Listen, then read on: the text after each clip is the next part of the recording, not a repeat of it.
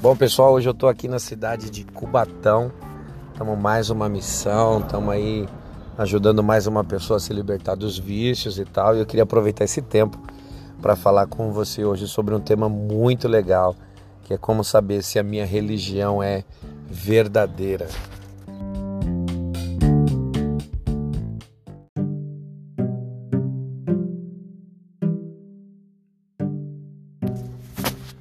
O apóstolo Tiago, na sua primeira carta, no capítulo 1, do verso 19 até o 27, ele vai enfatizar e escrever sobre o auto engano. Então, se um crente ele é enganado porque o diabo engana, é uma coisa. Mas se ele peca porque se engana a si mesmo, essa é uma coisa muito mais séria. Muitas outras pessoas estão pensando que estão salvas, mas ainda não estão, e a gente vê isso em Mateus capítulo 7. Muitos outros estão pensando que são espirituais, mas ainda não são.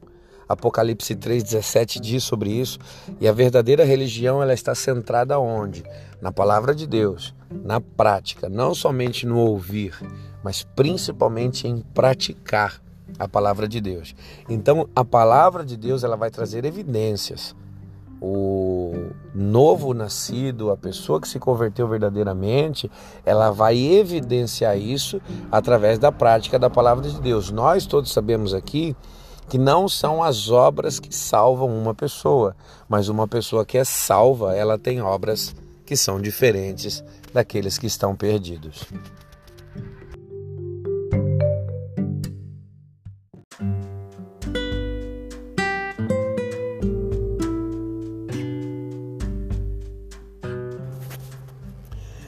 Então, o crente verdadeiro, ele tem a sua vida centrada na palavra de Deus e isso é fato.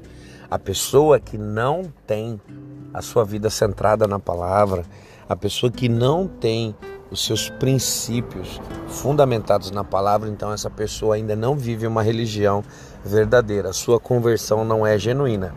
E isso o apóstolo enfatiza três verdades que são vitais para qualquer pessoa que possa decidir viver em Cristo, ser pleno em Cristo, estar vivendo em Cristo, ele possa praticar. A primeira é: o crente verdadeiro nasce da palavra de Deus. A palavra de Deus é a divina semente. Não existe novo nascimento se esse nascimento não for a partir da palavra. É a palavra que transforma, é a palavra que muda, é a palavra que orienta, é a palavra que cria esse desejo. E nós sabemos que o Espírito Santo, ele vai fazer uso da palavra para que possa convencer o homem da verdade, do pecado e do juízo de Deus. Então, se não tem palavra, se não há esse novo nascimento pela palavra, não há uma transformação, não há uma religião verdadeira. A pessoa ainda se auto-engana. Em segundo lugar, o crente verdadeiro é aquele que acolhe a palavra de Deus. Há uma preparação própria para receber a palavra de Deus. A palavra de Deus ela não é acolhida de qualquer maneira, ela não vem sobre a nossa vida de qualquer maneira, ela não se manifesta sobre nós de qualquer jeito. Pelo que despojando-vos de toda sorte de imundície, de todo vestígio do mal. A pessoa que não abre mão das velhas práticas, a pessoa que não abre mão dos seus maus costumes, é uma pessoa que não vai conseguir dar à palavra de Deus o lugar ideal para que ela possa germinar e crescer. A palavra de Deus ela é comparada a uma semente e o coração do homem é um solo. E antes de lançarmos essa semente, nós precisamos preparar a terra.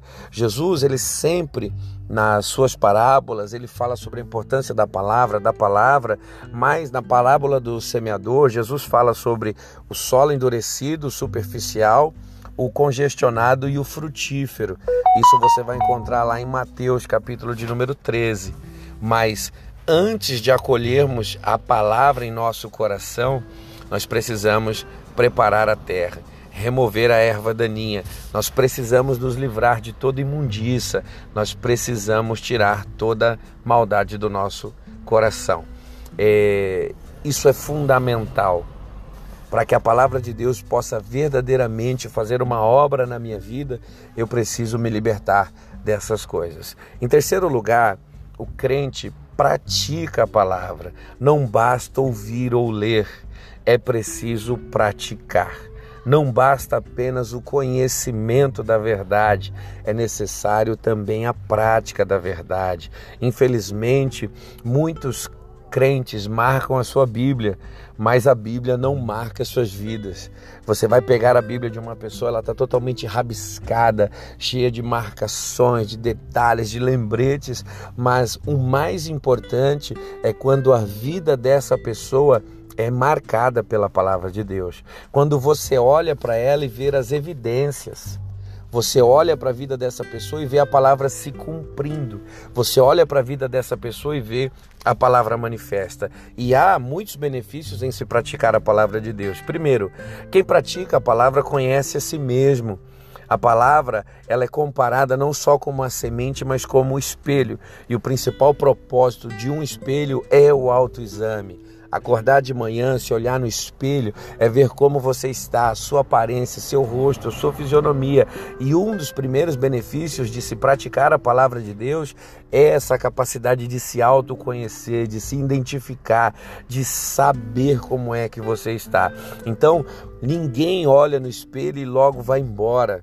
Ninguém olha no espelho e logo desiste. Você olha para saber como você está. E assim é a palavra de Deus. Você busca ler a palavra de Deus para se identificar, para se analisar, para saber como você está. Então, nós precisamos entender que é tempo de praticar a palavra para que a gente possa ter um autoconhecimento de si mesmo e cada vez mais se parecer com Jesus Cristo.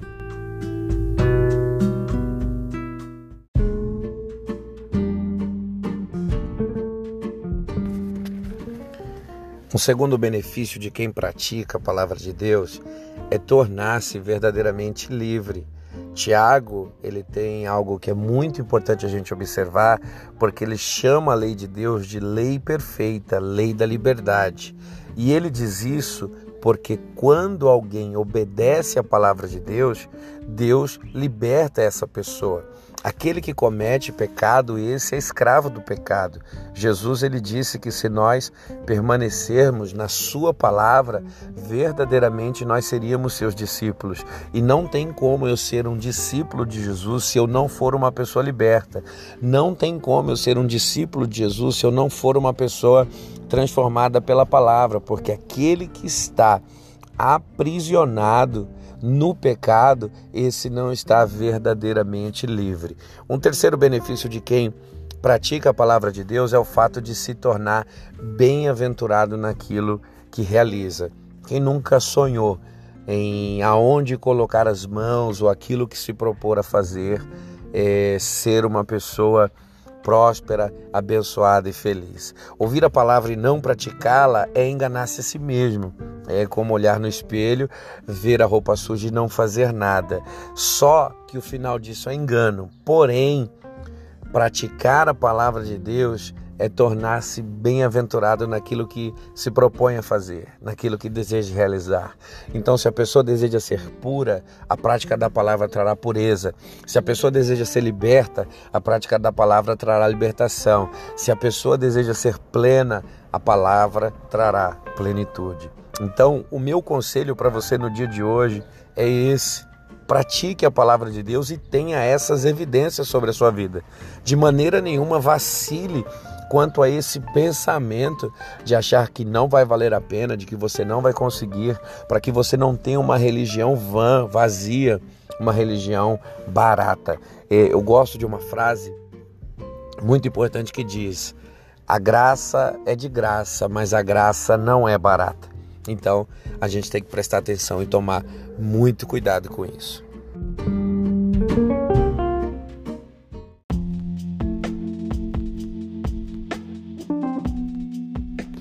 Então, para você ver como que é as coisas, eu comecei a gravar esse podcast lá na cidade de Cubatão e eu já estou aqui na De Volta à Vida em Itanhaém para encerrar né, esse assunto hoje, podendo falar para você. Você precisa verdadeiramente identificar se a sua religião ela é fundamentada na palavra, se aquilo que você vive é verdade, para que você não seja o maior sabotador da sua vida. Para que você não esteja vivendo em alto engano. Então, esses princípios, eles vão servir para que você tenha um conhecimento sobre si mesmo, um conhecimento sobre a palavra de Deus, para que você possa, olhando para a palavra, ver se você está alinhado com ela. Então, saiba disso. Saiba da importância de você ser governado, dirigido, de você estar alinhado com a palavra de Deus, para que você possa ser uma pessoa abençoadíssima, vivendo todos os propósitos que Deus tem para a sua vida. Nós também temos um trabalho lá no YouTube com pregação, oração, testemunhos, devocionais. Procure lá no YouTube De Volta à Vida. Você vai encontrar lá o nosso canal com muitas mensagens para poder te abençoar. Pega esse podcast, compartilhe esse podcast, abençoe pessoas que precisam ouvir essa palavra, que precisam ser alcançados pela palavra de Deus e que você possa cada dia mais ser abençoado, tá bom? Que Deus te abençoe, fica com Deus, fica na paz. A gente está junto aí sempre, sempre em nome de Cristo e vamos viver tudo que Deus tem para nossa vida. Um abraço, fica na paz.